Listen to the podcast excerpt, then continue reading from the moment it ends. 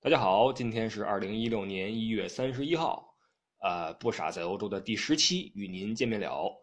今天上午呢，我是去理发店剪剪了个头，嗯，所以今天我们就来就事来聊一聊理发的事情。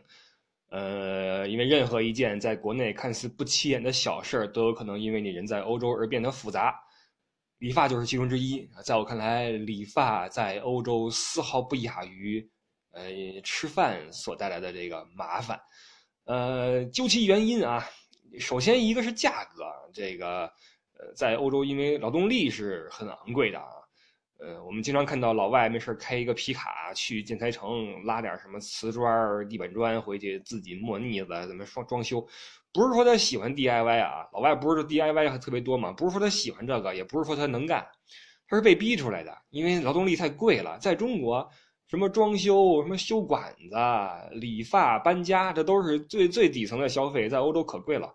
第一是价格，那再有一个，就算你有钱，你在这边理发也会有一些难题。首先一个就是咱们东东西方的脑壳子生理构造不一样，它型儿不一样，而且头发的颜色、质地啊都有区别。就导致欧洲的这理发师他不知道东中国人的脑袋应该怎么去修。你比如说你在中国，你去跟理发师说，你说你这边给我削削薄，那边给我什么去去厚什么的，这你在欧洲你说你怎么说？你首先你不知道怎么表达，你表达了人家也听不懂，因为是两两套体系，这发型的这个这个完全不一样。他们欧洲基本上都是短短发啊，或者长发的话也是跟中国的形状也不一样。咱这边经常来一大分头，你在国外就看见的都不多。这处理方式不一样，中国的发型师没事还看看欧洲的杂志哈，看看欧洲人的头型是怎么怎么收拾的，还学习学习。人家欧洲可不看咱们中国的杂志啊，咱们这边什么明星的发型他们是不关注的。所以你在欧洲，你有钱你也很难去剪出你想要的发型，那怎么办呢？对吧？怎么去解决这个问题？今天咱们就来聊一聊这其中的一些。呃，曲折啊！因为作为一个长期生活在欧洲的华人，在这方面我走过很多很多的弯路。呃，短期出国还好啊，短期出国你你去留你去出差去怎么着旅游，你出门前把头发收拾一下，到时间也回去了。那你长期生活的话就麻烦了哈。像当时我们刚出来的时候，呃，一帮学生在一起住，呃，过了一两个月，头发实在是不行了，就得得剪呀，对吧？得剪呀。于是我们就想办法啊，那个找一个椅子出来，呃，买来这个剪刀啊，种种东西，往那一坐。然后家里边当时什么呢？有那个大的透明的垃圾袋是那种市政府发的，专专门扔那些包装纸用的那种垃圾袋找出来，然后在那个底部呀剪一窟窿，给帮一套套你身上，这样的话防止那头发渣掉你身上吧。然后就开始这个大家坐一围一圈然后商量着怎么绞哈。我记得当时我们那个屋的一哥们儿。还有要求，说那个我要求给我剪一个《古惑仔》里边乌鸦的造型，但是我实际上是不知道乌鸦是什么样的，因为《古惑仔》这片我一直都没看，因为作为一个怂人，一直没怎么看这种呃这种片子啊。但是我们那个室友是知道的，于是抄起剪子来开始给他剪。这一脚不得了啊！你你可能很多人听过一相声，就是去画这个扇子嘛，拿一个扇子出来，有什在上面画一美女，美女没画好，画改张飞，张飞没画好，改改乱石，乱石没改好，改成黑扇面就这效果，一次又一次的修理，结果最后好，别说乌鸦了。差点从乌鸦变秃鹰，少林寺里边那秃鹰，就经过大家的群策群力啊，最后终于是保住了 最后的一层头发，最后出来就是坑坑洼洼的一个寸头，非常的不幸。但没办法，因为这东西理发这东西，说实话还不是说你想当然就上手了，很难的啊。当时就没有办法，缺医少药的情况下，大家互相剪，剪的就坑坑洼洼的。到后来呢，你时间长了之后，手艺就会有些长进。我是属于这个还算长进比较快的一个，不是说给别人讲啊，因为后来大家进了各自的大学之后，都是住单人间嘛，没有这种群居的生活了，都是自己过自己的。那你剪头的话，像我都是一直都是自己给自己来，呃，也赶巧那几年是在华人的那个圈里边啊，还比较流行那种带穗儿的头发，从那个。灌篮高手流行完之后，哈，就是那个鬓角倍儿长，然后后边也是穗儿，前面也是那个刘海儿那种头发比较流行，所以这种头发就好绞，你知道吧？你拿个打打包剪子，拿一刀片当时我就是啊，一个打包剪子，一个刀片再来一个普通的剪刀，就这三样东西，照着镜子就自己来。因为它基本上是属于一种长发的那种发型啊，嗯，你就不会容易说一下就绞出一个破绽来，一点点削，一点点打薄就能自己搞定。所以在做学生那几年，大约五年多，我都是自己给自己剪头，而且就是一般人看不出来，效果还算不错。到现在就不行了啊！现在这个呃，我们说华人的这个男性啊，流行的头发，我我发现了这这两年啊，都是把两边剃的倍儿短，然后上边就是。各种各样的造型，有有时候大背头，有时候是把上边梳一辫子搁后头，要不就是来一个一九分，抹上都是油什么的，都是这种收拾。这自己可绝对来不了了啊！两边一旦你涉及到短发，你自己根本就不能搞定。还好那几年我熬过来了，当然你也不能一直自己剪嘛。你以后你，因为你毕竟要工作嘛，你工作之后你再留那种头就有点不像样了啊！你就得精神点怎么办呢？你只好呃硬着头皮去城市里面正经的理发店去找那些。师傅给你剪，当然了，在此之前也是有一些野路子的这个理发师啊，你比如说有一些，呃，华人的家庭妇女，她因为可能在国内啊以前做过这种美容美发，做过这种纹眉的工作，她到国外去嫁个老外，她也没事干，也没工作，于是在家里边扯一个告示，说这个华人理发优惠，然后这个一个人八块、十块，什么男头八块，女头十五，就这么来哈。我就去过这么一个人的家里面，开车就嗷嗷的去了。我一看人还特别多，约了好多人在那搅啊，等半天。到我之后，跟当年一样，给我扒套一垃圾袋子，地上是报纸，然后套一袋子。这样的话省得头发渣上去，开就开始给我剪。哇，那个手艺真是不敢恭维啊！我那一剪剪了得有五十分钟，最后在不停的找齐，你知道吧？就这边剪完之后，发现跟那边不一样，那边再一修又跟这边不一样了。不停的在左修右修，左修右修，最后都烦了，你知道吧？最后都烦了，给完钱就走了，再也不去了。然后这个找其他的地方，找了一个正经的华人开的一个理发店，他给外国人剪，也给中国人剪，我就去了。一去这个店里边哈，就发现气氛有点不对，就这他这个店里边装修的哈。连墙上带这个镜子边上带，就恨不得连厕所里边都挂满了店主这个理发师的个人的大幅的写真照片这就有点太奇怪了。一男的，一男的就是店里边这个老板吧，也就是大师傅。我跟你说啊，我的这个个人的一个呃总结的经验啊，一个人如果他的生活范围里面有太多太多的个人的这种写真照片出现，比如说他的手机屏幕。他家里边的这个墙上或者是什么电脑的桌面都是自己的这种写真照片的话，你就离这人远点吧。我是觉得这种人反正是人格有点儿，当然我也不是学心理学的啊，我个人是觉得人格有点不健全啊，不健全。这哥们就是我店里边全都是这种个人的写真，而且照的特别切，就出来的感觉就很奇怪，很奇怪。往那一挂，呃，这个理发师给人的感觉也不是太好吧，不是太好，梳一个辫子，油头粉面的。踩一个巨高跟的一个增高皮皮鞋就来了，剪完之后效果也不好，就贵了啊！这一剪完之后就二十多欧元了。剪完之后，我觉得再也没去过。后来听人介绍说，城里面有一个韩国人开的一个理发店，去呗，因为东方人嘛，都差不多哈，差不多去了。然后因为你没法沟通嘛，你跟德国人一样，你他他们德语也差。去了之后没事人拿一个本儿出来说，你来挑一个出来吧，我给你给你照那个来。韩国人有一个问题是什么呢？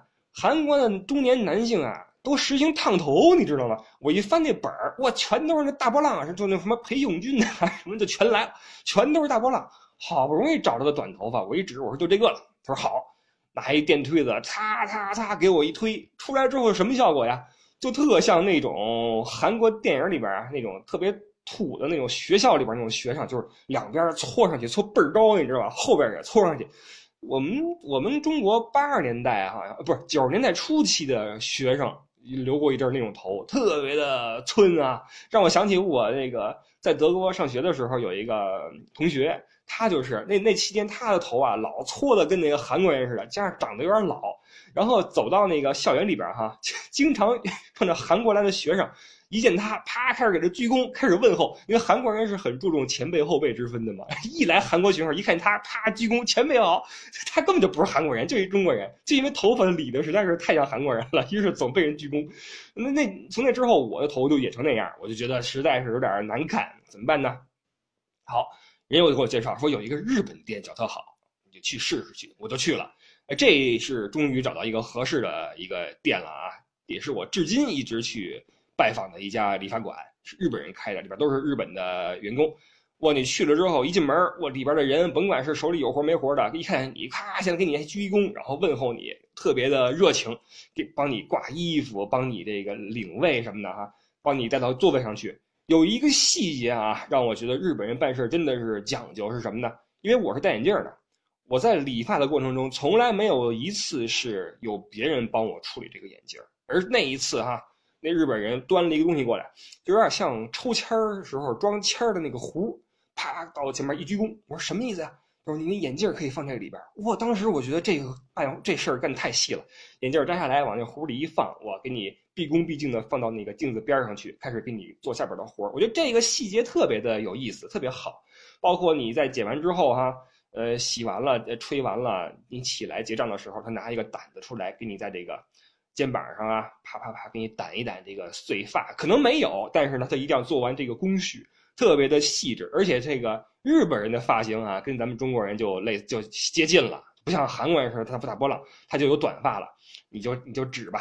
这家店的这人的手艺之好啊，就是从头到尾他剪发是不会用电推子的，绝对是用手动啊，这个一点一点的用手给你剪，而且你指指那张画片，这他给你剪成什么样，就这么厉害。当然长相不负责啊，你指个金城武出来，那你剪出来效果肯定不会那么漂亮，因为你这脸在这摆着。但是那个头型是真能给你剪的是基本上八九不离十。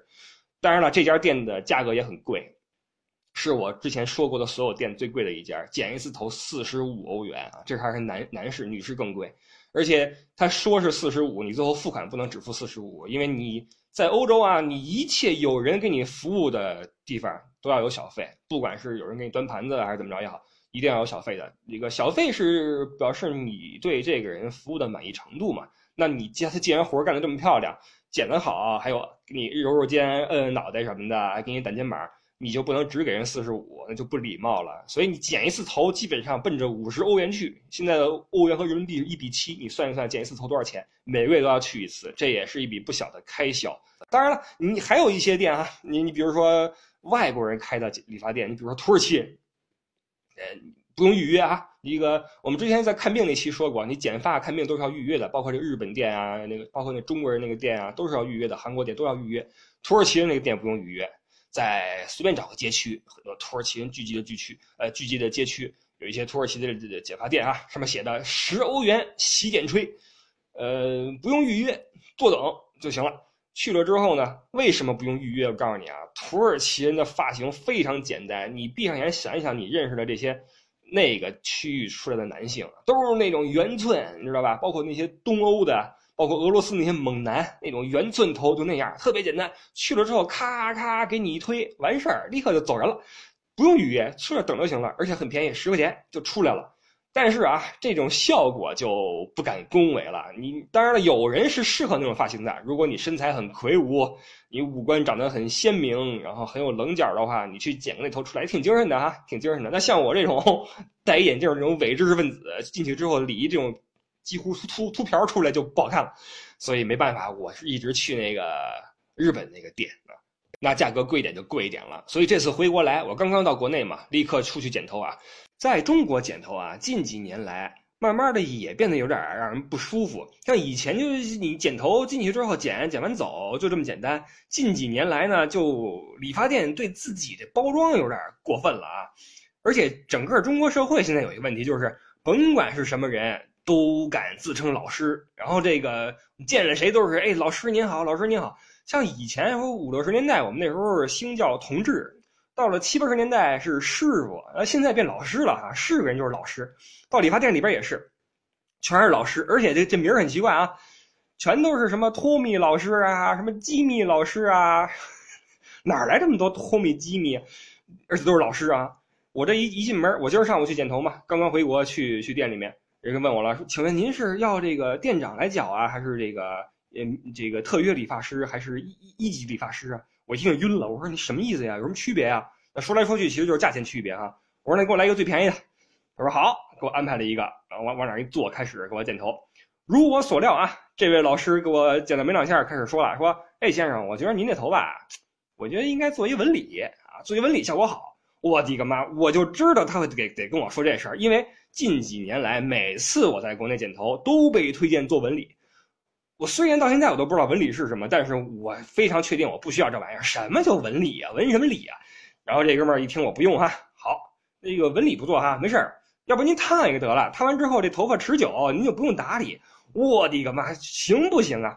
一个好好一个大老爷们儿，你要么纹理，要么烫头，行不行啊？我说不用。好，这哥们儿一听还是不罢休哈，他说那纹理不做，烫也不做，没事儿，要不您染一得了，您做一个什么挑染，哎，时尚，过年了嘛，喜庆。我的个妈，我就很烦。我说我说您甭甭劝了，甭劝了，您就给我缴完我就走人了，行不行？啊，这哥们儿一听就有点不悦啊，不悦，然后跟我说这个，那这么着吧，待会儿您出示一下您那会员卡，那个怎么怎么着？我说我我什么会员卡？我没会员卡。他说哎呀。他眼前一亮啊，哟，说这个会员卡的话打八折，您待会儿办一个吧，办一个合适。你看你就肯定住这边吧，你办一卡之后，你们全家人都能用。我这赶紧编瞎话，我说那个我不住这儿，我说我是从南城过来的，我是来劝劝亲戚，路过我我，然后平时我在国外，我办卡肯定用不上，您不用别操心了啊。反正一一顿交交涉，然后终于打消了这哥们让我花钱的念头。于是这哥们儿我这脸色就有点不好看了啊。把手里边这梳子使得跟棍子似的，在我脑袋上叮咣叮咣的。虽然是梳头，但是就觉得在砸我一样。啊，拨了我这脑袋，拨了的也很生硬。最后一顿剪，剪完之后效果也是中规中矩啊，这个也不好不坏的，就算完事儿了。呃，交了钱就走了，也就算剪完了。但是呃，无论如何也是比在国外要强，效果是比在国外要强。以后大家出国。看到在欧洲的华人，这个尤其男士哈，这头发要么就是滋着的，要么是披肩长发，要么就是梳一辫子，这都不是什么艺术家，也不是什么颓废范儿啊，这都是被逼出来的。要么是嫌贵，要么是没找着合适剪头的地方。总之，呃，剪头在中国和欧洲是完全两种不同的体验啊。希望以后在欧洲有越来越多的好的理发店，让我们中国人选择。也希望在国内的理发店不要再。这么着劝人家来消费了，我甚至想以后我在中国剪头，我就举一牌子去，上面写着：“您好，我是聋哑人，我不做纹理，我也不烫发，我也不染发，我就想好好剪一个头。”我就想举这么个牌儿去，因为太烦了。你每次这个过程吧，你就很尴尬，你知道吧？作为一个并不是很喜欢拒绝别人的人，你你当有有一个人不停向你推销的时候，就会很不舒服。大家都有这个体验啊，好吧？呃，关于剪头就说这么多吧。这一期不傻在欧洲到此结束，感谢您的收听。呃，回顾以往更多节目可以登录新浪微博艾特李不傻。呃，感谢各位的支持，我们下期再见，拜拜。